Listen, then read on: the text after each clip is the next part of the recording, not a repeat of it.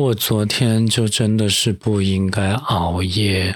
我其实已经没有在熬夜了，因为我马上要上班了，所以我的作息时间必须要很快的调整过来。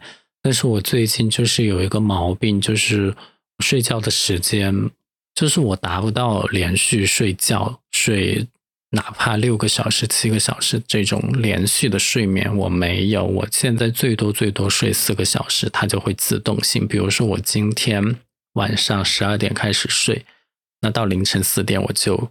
一定会醒，然后我醒了，我就再也睡不着，我就只能起来上网，然后学习一下新公司的产品知识，或者把网页挂着在那儿抢苹果手机。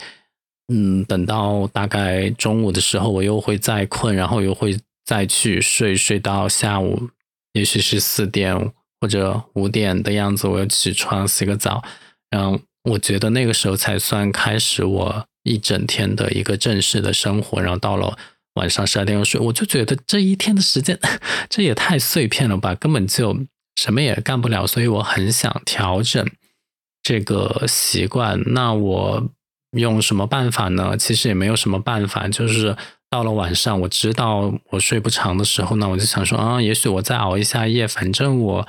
大概凌晨四五点就醒了，那我就两点再睡，也许我可以在六七点醒呢。所以昨天我就放任了自己，我就在看那个 Apple TV 新出的剧，就是《一月五日》（Five Days at Memorial），讲的就是零五年 Katrina 飓风在美国新奥尔良登陆的时候发生的一系列人道主义，我认为是人道主义惨剧的一个事情。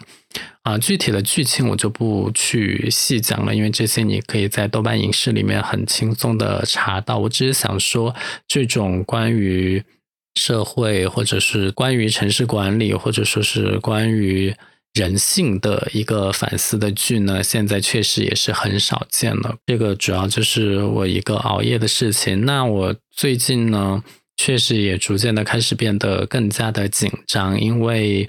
新公司有告诉我说，十月十号入职，也就是下个星期一。那说实话，到现在也就是一个星期左右的时间，我要做一系列的准备。因为这个也算是一个小搬家，所以我要开始整理我的行李，然后分别装箱，然后用快递寄走。还有一些我要及时用到的东西，我是要。装在行李箱里面带走的，所以收这个行李我就要花两三天的时间，而且因为这次是出远门，所以我还要整理家务，比如说哪些电源是要断开的，哪些水龙头是要关掉的，就听上去好像也没什么，但是感觉如果错过了的话就没有办法去纠正，所以这个还挺麻烦的，要事无巨细的把这些都记录下来。然后我还要祈祷航班不会取消，因为我观察了最近成都往三亚的航班，好像是海南航空每天从天府机场往三亚那个凤凰机场飞的中午十二点的那个航班，似乎现在每天都是在开的，因为之前疫情就取消了好长一段时间，所以我觉得这个航班嗯也许还可以，但是因为它是在天府机场出发，然后我算了一下。从我家到天府机场地铁都要坐一个小时四十分钟吧，就非常的夸张。这个时间，我想我真的是要在航班起飞前三个小时出发，然后才能准时到达机场。就嗯，天府机场确实是非常非常非常远。然后我刚刚也讲了，我最近非常焦虑的事情，就是关于新公司的一些。产品知识的学习，这个是我之前所有的工作经历中都没有的事情。就是说，他会有一个专门的要求，要求你掌握这个公司旗下所有产品业务线的一切，嗯，对外宣传口的东西。其实我觉得这个是对的，但是因为真的只有酒旅行业才在。真正的要求这个东西，所以我觉得，嗯，也是进了这个行业才知道。所以有的时候我也在想，说我为什么要来这个地方？真的就是喜欢一个东西，就要去做这个东西相关的工作吗？我我突然真的就觉得我以前的工作真的好轻松，我从来没有在入职一份工作之前认真学习这个公司的产品知识这么久。所谓的产品知识，就是这个公司的背景，然后它可能是一些很具体的东西，包括它的地理位置，它的一个。具体的地址、它的邮编、它的电话，然后它旗下的一些业务线，比如说这个公司它有八条业务线，那每条业务线是做什么的？比如说它的客房有多少间，然后它有哪些不同种类的客房，套房有几种，然后最贵的套房是哪一些，最有特色的套房是哪一个？嗯，我这样说就好像是感觉我要把这整一个都介绍完了，但是。嗯，差不多就是这样吧。我这几天一直在记忆这些数字性的东西，所以我就觉得，嗯，酒店旅游这个行业真的很适合导游转行来做，因为导游的记性本身就很好，你记这些数字就很适合。哦，说了这么久才七分钟，而且我刚刚已经录了几次了，我都不是很满意，加上我今天又肚子痛，可能是因为我昨天吃的是。冒菜，如果你不在四川，你知道什么是冒菜吗？其实就是一种比较简单的火锅的形式，菜品的种类跟火锅是一样的，但是它那个汤底没有火锅那么浓，然后它是可以带走的，所以就，所以就这样吧。然后今天呢，因为我起来的比较晚，下午两点才起，然后起了之后又一直拉肚子，拉肚子，我又在那边看康熙，我觉得。哇塞，蔡康永和小 S 的口条好好哦。如果说把画面关掉的话，他们的那个似乎也就是一个播客的样子呢。我是不是能够达到就是对任何一个观点都可以输出的那么好呢？也许那个是我的一个目标吧，但是人家的节目其实是有很多工作人员在一起努力工作的，就好比我今天其实是看的是制作人和工作人员的那几集，我大概看了五集的样子，我也不知道我为什么有时间来看五集的康熙，每集四十分钟，五集就是三个多小时，然后我一边肚子痛一边蹲马桶，一边在那边看康熙来了，我妈还。过来，然后我不知道她耳朵听不到还是干嘛。明明我就是卫生间里面有声音传出来，她还过来关了两次我的卫生间的灯。然后我在那里面喊，她也听不到。我又默默的在手机上用远程的方式把厕所的灯又打开。我觉得这一切都非常的尴尬。然后，嗯。我觉得我这种离开呢，虽然之前就像我说的一样，他之前是很支持我，但是领导要走的时候，他又在那边表示舍不得，我就觉得，哦，是在干嘛呢？就是也不不用这样表示吧？呀，说到哪儿啊？其实我就想说这个节目制作的事情，就我本来其实还是很想做一个。轻松的、随心所欲的，我可以自己聊的。但是随着关注的人数增多，而且我知道很多的人都是通过我讲工作的那几集来关注过来的。我大概知道你们想听的就是我聊一些关于工作的话题，而且这个播放的数字也反映了这个情况。因为就是我上一个星期不是聊聊的是我养猫的事情嘛，真的就没有什么点击率。呃，你也可以理解为收听量。就其实这个事情怎么说呢？就如果我是一个被嗯这个数字拎着走的人，我肯定每一集都是就是讲大家爱听的话题。但其实很多时候不是这样的。如果我被数字拎着走，我很快就会变得不像是我在做一个我真正想做的事情，因为我。肯定不只有工作这一个面向，我是多面向的，包括我在生活中遇到的一些事情，包括我养宠物的事情，包括我面对朋友、家人的一系列的事情，都可以不是工作的事情。所以我这个频道肯定不仅仅是聊工作的，但是因为我知道大家其实还是对自己嗯比较有烦恼，或者说比较关心的事情更想听，所以。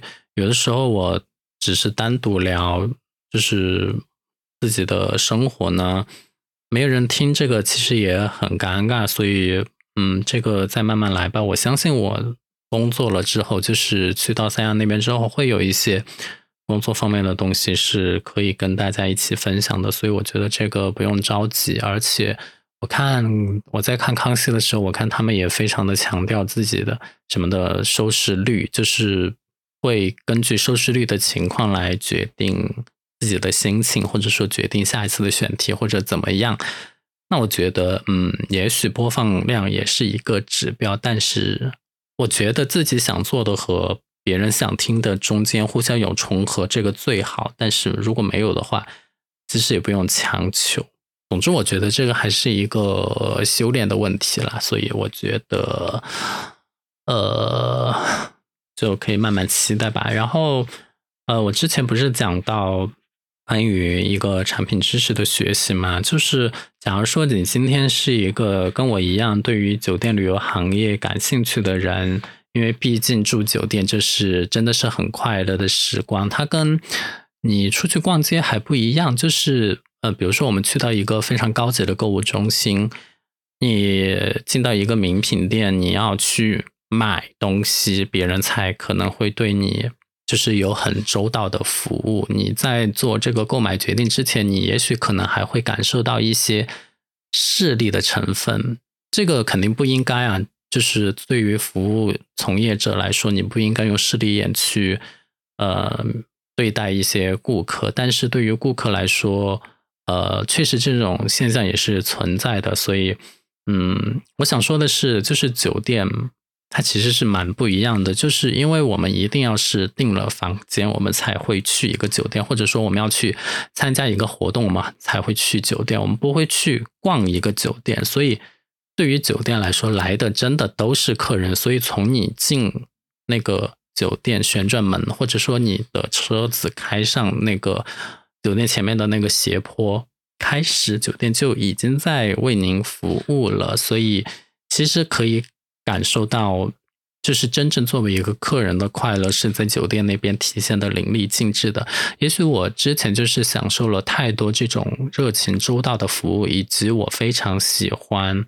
度假型酒店就是配备了阳台、沙滩、游泳池，就是你可以整个在里面很放松的这种形态。甚至于我可以在去一个地方旅游的时候，我就可以宅在酒店里面不出来，我只是享受当地的一个气候而已。我根本不用去到酒店外面的一些当地的社会场景生活中，我就可以只在酒店里面而已。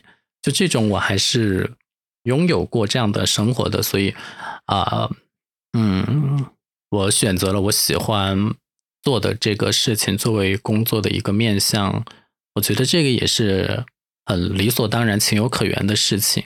但是确实，它有一个比较大的特点，就是酒店业的工资和其他行业比，真的算是比较低。就是我记得我在今年初看过一个工资排名，有两个行业是最低的，一个就是餐饮，另外一个就是酒店。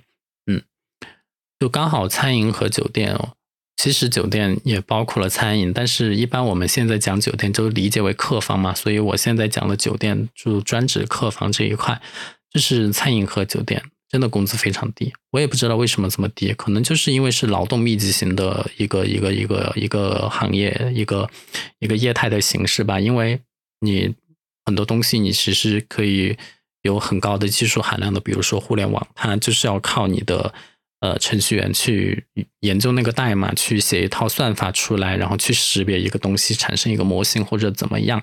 但是酒店和餐饮就是靠人去做的，人呢就是廉价，至少在。中国是廉价廉价的一个体力活的一个东西，就类似于富士康装配厂里面 装配。这不是说什么，这个就是一个现状，就是就是一个现实。所以选择酒店业呢，就是选择了工资低的这样一个行当。但是呢，它也有一个非常明显的好处，就是它确确实实 truly 能够保你。有一个底线，就是他包吃包住。当然，你也可以说他吃的很一般，或者住的也是集体宿舍。但是这个我觉得是看不同的业主。嗯，这当然这个这个时候就引领了一个，就是介绍了一个新的概念出来，就是业主这个东西。就我我之前也不太明白酒店品牌和业主之间的关系，也是到了呃我的第一份工作，因为他有代理一些商业地产或者写字楼或者一些租赁的部分，就搞清楚了酒店品牌和业主公司的这两者之间的关系。就是其实你可以把酒店品牌。理解为一个轻资产的管理公司。其实现在一些购物中心也很流行这种的，比如说万达广场，或者说是龙湖的天街，它现在已经在转变它的一些模式了。就是开发商不用自己修了，我们组建的商管团队，我们可以去管理别的开发商修的一个楼，然后我们来帮助他经营他修的一个商场。当然，开发商也可以自己组建自己的商管团队来经营管理自己的业务，比如说九龙仓，也就是 IFS，它就是这样做的，自己修自己来管。其实这个是最好的，但是不是每一个开发商都有能力，就是他可能只会修楼。如果你让他组建自己的商管团队的话，可能会有一点。小小的麻烦，所以他不如去外面雇佣一个专业的团队。那酒店其实也是一样的，国内是有一些自己修、自己自己建楼，然后自己组建那个酒馆团队来管理的。比如说四川本地就有明宇这样的这个这个品牌，像明宇金融大厦，它上面的明宇豪雅酒店就是自己开发商修的，然后自己的商那个酒馆团队在管。但是大多数的酒店都是。委托的品牌方来管理，就是业主自己修一栋楼，就是他自己修楼，当然他自己就是业主了嘛，因为楼就是他自己的，但是他委托了其他的酒店管理团队来管理，因为其实酒店和商场还有一点不一样啊，因为像商场很多品牌嘛，像我们闭着眼睛在成都春熙路那边就有什么 IFS、太古里，然后。那个时代广场、伊势丹、伊藤、群光，虽然有一些是百货形式啊，但是你知道，呃，形式不一样，但是里面入驻的品牌可以是差不多的嘛？根据你的一个产品的定位来。但是酒店呢，就非常的不同，就是现在国际连锁里面知名的就三家，就是万豪、洲际和。希尔顿这三个从一二三这样就是这样排下来的，当然肯定还有一些其他的酒店品牌，像什么凯悦、呃雅高、香格里拉之类的，就是也有一些不那么大的品牌。但是，嗯，大品牌的好处呢，就是知名度高。如果说你今天我我作为一个开发商，我自己修一栋楼，我是一个怎么说，我自己来管理，我肯定。我肯定就是要给他想一个名字嘛，就我如果自己给他取一个名字，别人不太认识这个品牌的话，可能入住率就会很少。但是如果说我委托一个，好比说我委托洲际品牌来管理，哪怕我今天挂的只是一个假日酒店的这样一个牌子，那肯定也有一些就是会比我挂我自己的牌子来的多得多的人来入住，因为大的酒店。品牌它不仅是知名度高，它还有自己的一套会员体系，它的会员就可以通过就是这种方式把会员吸引过来入住，所以这个就是酒店中业主。和那个品牌管理方的关系，但其实我们去酒店工作、去酒店打工呢，大多数也是受雇于业主的，所以业主的一个硬件条件就很重要了。像我刚刚讲的吃的问题啊，还有就是住宿的问题啊，很多都是跟业主有关。有的业主是比较好的业主，像我知道，甚至还有一些外资业主，比如说像重庆的来福士广场，它其实就是。委托给洲际集团来管理的，挂的是洲际酒店的这个牌子。我相信他们的一系列配套设施就是很好的，因为外企基本上一个基本的劳动法还是要遵守的嘛。但是如果不巧碰到的是一些国内的一些民营企业的开发商，甚至是一些不知名的企业的开发商，然后修的又是非地标的酒店的话，那我觉觉得可能就自求多福啦，就不一定有这么好的一个。机会可以，可以，就我这个怎么说呢？就是我我我其实之前面试过其他酒店，我知道有的住宿条件是非常的、非常的可以说是比学校里面还糟糕，就是那个卫生状况简直是一言难尽。当然，卫生状况肯定也跟你入住宿舍自己的一个卫生习惯有关。但是你一个房间里住的人多了，肯定这种问题是难免的。所以这个，我觉得如果你想加入酒店的话，你肯定还是要选大的开发商，真的就是知名的，最好是外资的。像那个，如果你能选到那个业主自己经营的，比如说 IFS。就是九龙仓自己的那个尼狗罗酒店，或者说是太古里自己的博士预设这种酒店的话，我觉得啊，也许还可以。那对于我自己来讲呢，我选的是，其实我对于业主公司呢，我我不太喜欢民营公司。就是我为什么更喜欢外资公司，是因为我觉得民营。企业都是老板一个人说了算嘛？可能上市公司会好一点，但是如果创始人还在公司里面的话，其实就是一言堂。我不太喜欢那种感觉。但是外资公司呢，你知道开到中国来基本上都是分公司，然后他会派一个高管过来管理这边，然后其实从最底层的助理到最高层的总经理、董事长也好，其实都是在为这个企业打工的。那么只要这个企业不属于他。那我就觉得他就没有最终的决定权。虽然说他有很多的，他也可以决定我的生死，但是我至少觉得这个公司不是他的，大家都是在为那个、那个、那个、那个。哎，当然你也可以理解为这个是一个外国的民营企业了。但是我、我、我、我不喜欢的主要是这种这种感觉。我不希望是为一个为一个你的。东西在服务，而是为一个共有的东西在服务。我不知道我这样说出来有没有人理解。不过如果不能理解的话，也没有什么关系。当然，另外一方面就是一个遵纪守法的程度啦。其实我们国家的劳动法是写的非常好的，但是执行下来就有各种各样的问题。其实如果不找工作的话，我都不知道成都的这个就业市场有这么的糟糕，有那么多的什么所谓的。单休其实单休都还好，单休是符合劳动法的，但是还有一些什么试岗啊，然后这样那样的克扣啊，我就觉得啊，你你们在干嘛？就不想加入这些竞争。我从找工作到现在，就是我参加这么多，我入职这么多公司，我从来没有问过什么试用期交不交五险一金这种问题，在我心中，这种就是默认是一定要交的，就怎么会有这样这方面的担心？以及我去应聘的。那些任何公司，他们也没有哪一个没有在试用期给我不交这些东西，甚至有的公司，好的公司试用期的工资和转正后的工资是一样的，就是真正想雇佣你的人是没有在在意这些的，是谁会克扣你的这些？如果说是真心想要招个人的话，所以呢，这个当然外资公司里面呢，这方面的遵守遵纪守法的比例就会高一些，所以嗯。对，你知道我在讲什么。那对于这个行业的选择呢？既然我已经选择了我感兴趣的这个，我还是想坚持的把它做下去。而且我选择的是三亚这个地方，怎么说呢？就我觉得成都的工作我真的是没有什么感兴趣的，做去做去做来就那样。三亚呢，我其实也分析过它的一个产业情况。说实话，三亚一百万人口的城市，你要说它有多么……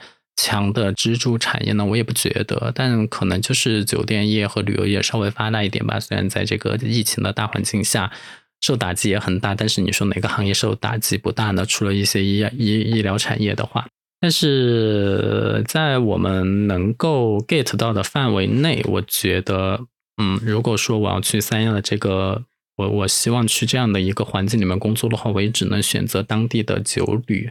产业的一些东西来做，哎呀，我的猫也在叫。而且说实话，只要你能叫得出来名字的酒店品牌，在三亚都有。如果说三亚没有的话，那么它就是正在修，将会有。如果将来都不会有的话，那我觉得这个酒店应该反省一下自己，为什么没有在三亚开业吧？嗯，所以呢，我也就是这样来到了这个这个这个行业里面，让我在很深度的学习它的一些。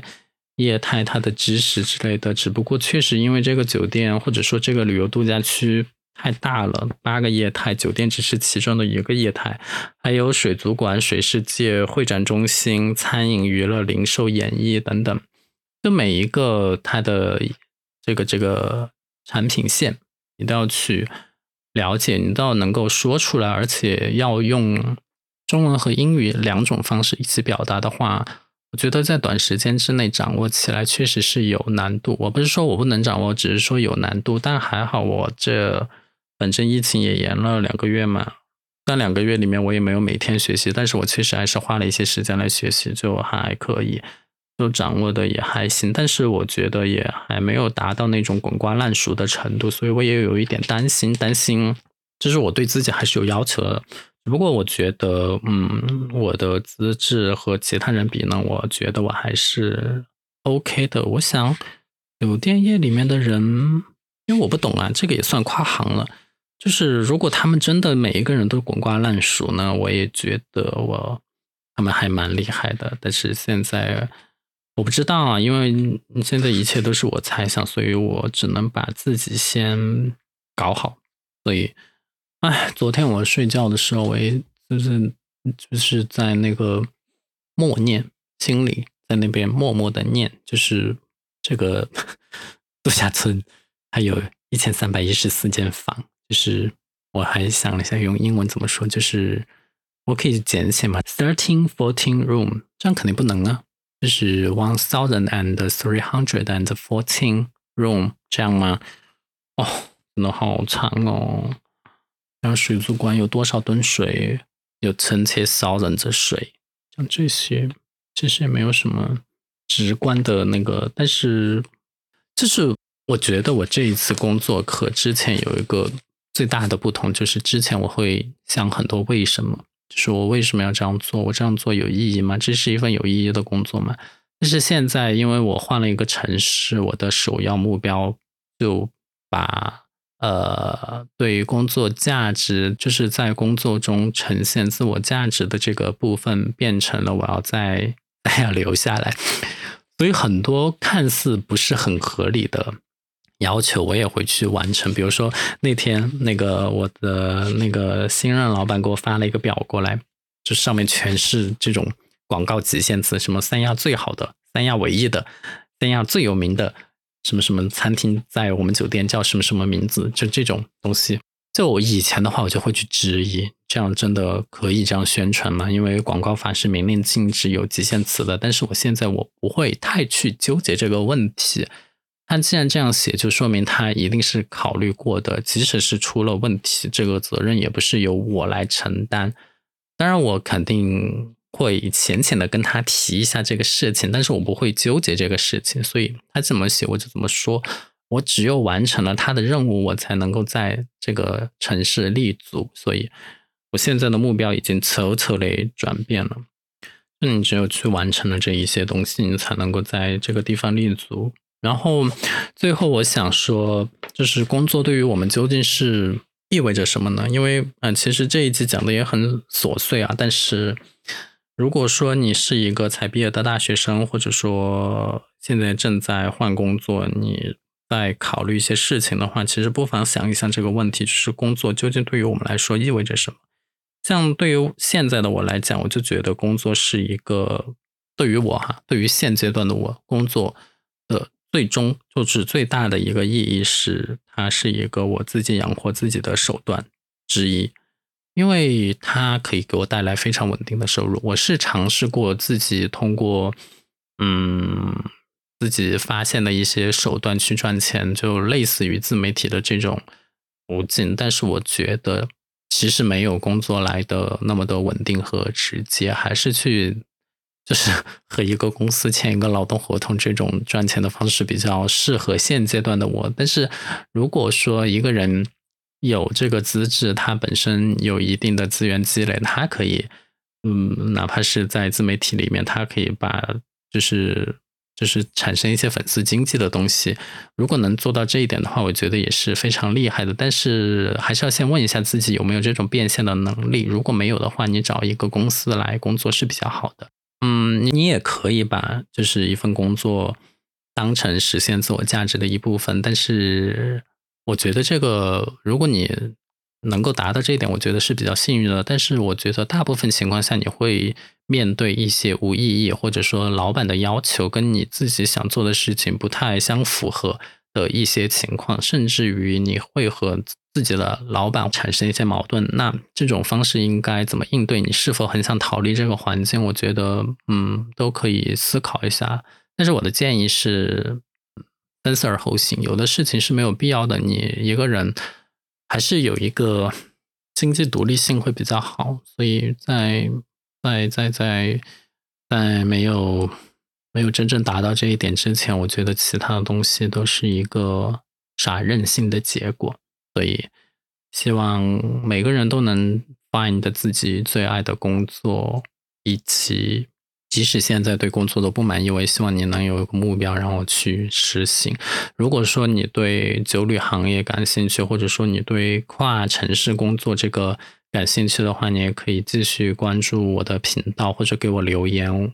有什么问题的话，我也可以在节目中来进行回答。